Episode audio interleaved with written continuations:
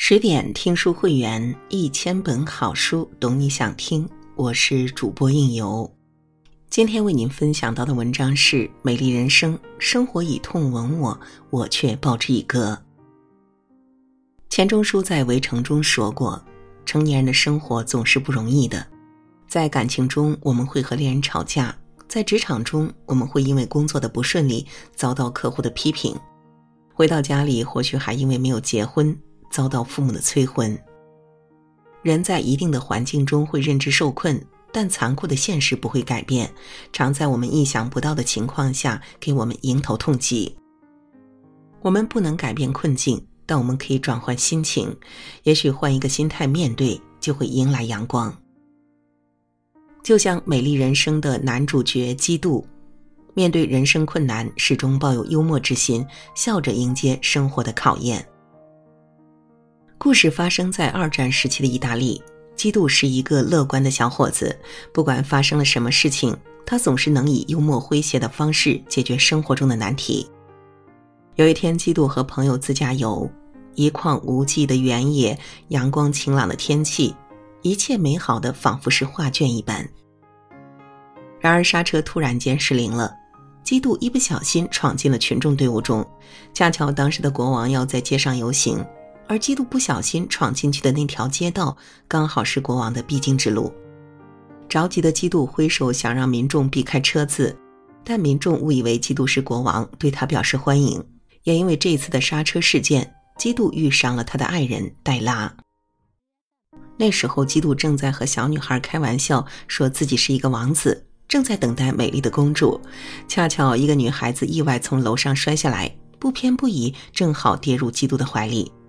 基督看着这个漂亮的女孩，愉快地说了一句：“早上好，公主。”安逸如曾说过：“最美不过初见，与君初相识，似是故人归。”基督和黛拉的初遇，让基督爱上了这个美丽善良的女孩。可是黛拉已经有未婚夫了，而且还是一个严肃的执政官。黛拉不喜欢她的未婚夫，只是因为父母之命，不得不和未婚夫在一起。有时候，基督会故意藏在朋友身后，只为了见到黛拉时突然跳出来问好。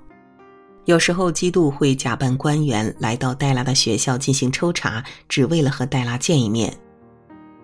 还有一次，基督知道黛拉要去剧院看话剧，话剧结束后，黛拉的未婚夫要去开车，基督在后边听到了，他借了朋友的车接走了黛拉。等黛拉发现是基督后，他又惊又喜。黛拉笑着问基督：“怎么老是能遇到他呢？”基督反而幽默地回答：“你才应该向我解释。你从天上掉下来，掉进我的怀里；我从单车摔下，摔进你的怀里；我去巡视学校，又碰到你。”幽默的基督让黛拉变成了他的小迷妹。比起矮板无趣的未婚夫，黛拉更喜欢这个逗她笑的基督。到了订婚礼的这一天，看着未婚夫在酒席上的吹嘘，黛拉烦闷不已。她不愿意下辈子都要和这个不爱的男人结婚。在黛拉烦闷之际，基督来了。他骑着白马，仿佛电影里的白马王子一般。看着幽默的基督，黛拉毫不犹豫地选择和他一起离开。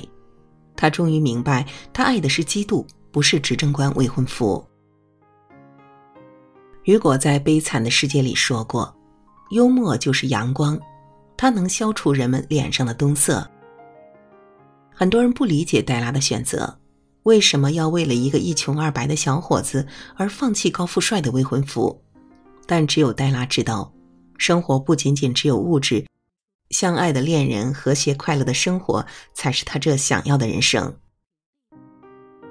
一转眼已经过去五年了，基督和黛拉生下了一个孩子，叫约书亚。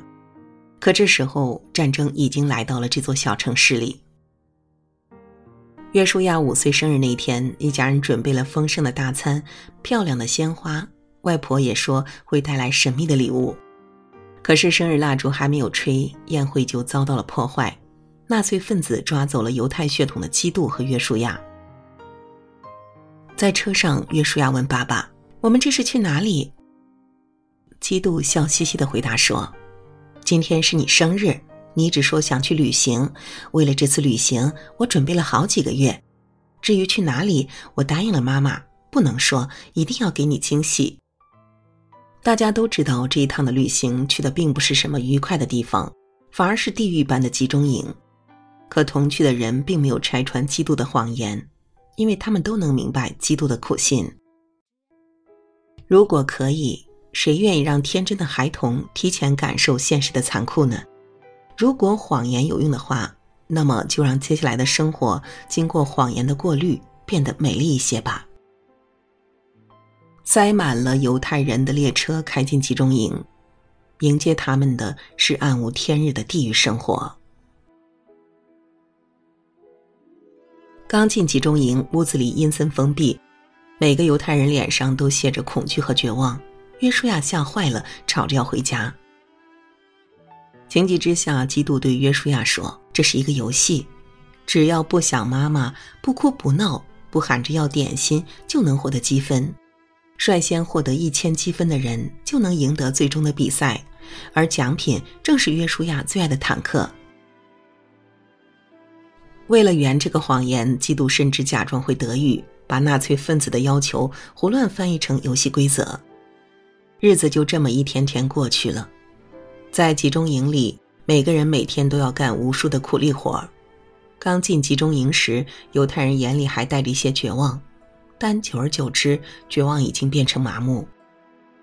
他们仿佛已经失去了灵魂，每天都过着行尸走肉般的生活。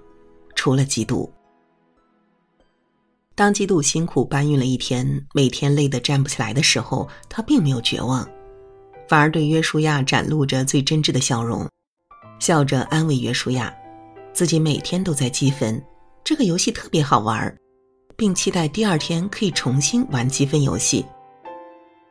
米露西桑娜曾说：“有时候谎言很美丽，它的名字叫善意的谎言。”面对绝境，基督用乐观的态度对待着每一天，也把快乐传播给身边的所有人。嘻嘻哈哈的小丑，笨拙的谎言，却无一人拆穿。只因为苦难的日子里，总是需要精神支柱，好支撑生活。成年人都是如此，更何况孩子呢？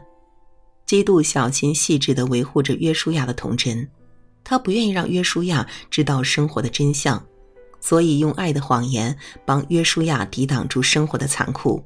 这种谎言叫父爱。天真善良的约书亚。生活在父爱下，快乐的成长，在苦难的集中营里，约书亚的童真仿佛是一道亮光。时局越发的紧张了，而集中营的日子也越来越艰难了。好在随着胜利的消息传来，纳粹分子终于失败，气急败坏的纳粹分子想在最后一晚毁灭一切，可怕的大屠杀开始了。基督抱着儿子，小心翼翼的躲藏着。他知道熬过了这一晚，他就自由了。可是这一晚却如此难熬。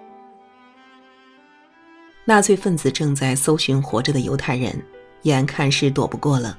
基督把儿子藏在了铁皮箱里，还义正言辞地对儿子说：“我们已经积满了九百四十分，只要你成功躲过今晚，我们就能获得六十分，然后我们就可以获得一辆坦克了。”约书亚乖巧的点头。基督则一个人出去引来纳粹，最终被纳粹分子用枪顶着头。基督知道他将要死了。在去刑场的路上，基督突然意识到，他会经过儿子藏着的那个铁皮箱。他不愿意在最后一刻让儿子看到时间的残酷。他立马甩着手脚，像个小丑一样滑稽的走着，一步又一步。在约书亚的眼里，这是爸爸和他说的小秘密。我已经被发现了，你要躲好了，我们才可以赢得坦克。第二天，约书亚从铁皮箱里出来，四周一片寂静，远处一辆坦克缓缓而来。约书亚开心的张大了嘴，他终于赢得了一辆坦克。当妈妈黛拉和约书亚终于见面的时候，黛拉的担心还未说出口，约书亚就已经兴高采烈的和妈妈说，自己和爸爸赢得了一辆坦克。约书亚快乐的说着，眼里依然是未曾被污染过的童真。这是爸爸基督留给儿子的最后一份礼物，一如既往的纯真和快乐。巴尔扎克曾说：“欢乐是希望之花，能够赐给他以力量，使他可以毫无畏惧的正视人生的坎坷。”我们日常生活中总会遇到各种各样的烦恼。或许是工作挨批评，或许是和恋人之间吵架了，但这时候许多人选择消极的面对生活中的挫折，甚至想方设法的逃避，但却很少有人像基督一样乐观的面对生活中的苦难。要知道，熬过人生至暗时期，就能见到光明；经历过生活的万千辛苦，就能获得重生。乐观是我们在前进路上。陪伴我们的希望之花，如同基督一样，生活以痛吻我，我却报之以歌。达尔文曾说：“乐观是希望的明灯，它指引着你从危险峡谷中步向坦途，使你得到新的生命、新的希望，支持着你的理想永不泯灭。”人这一生总会遇到许多挫折，有的人面对挫折愁眉苦脸。有的人则积极面对。在佐贺的超级阿嬷里，外婆曾告诉孙子：“生活很难，但不用担心，人生总能笑着活下去。”有时候我们没有办法避开挫折，但我们可以换一种心态来迎接生活给我们的暴击。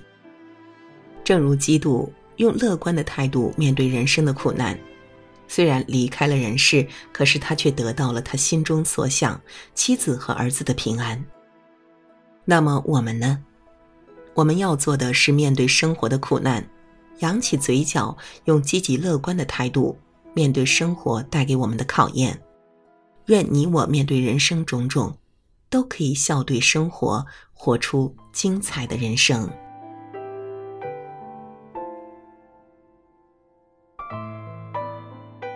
好了，今晚的分享就到这里。更多美文，请继续关注十点读书，也欢迎把我们推荐给你的朋友和家人，一起在阅读里成为更好的自己。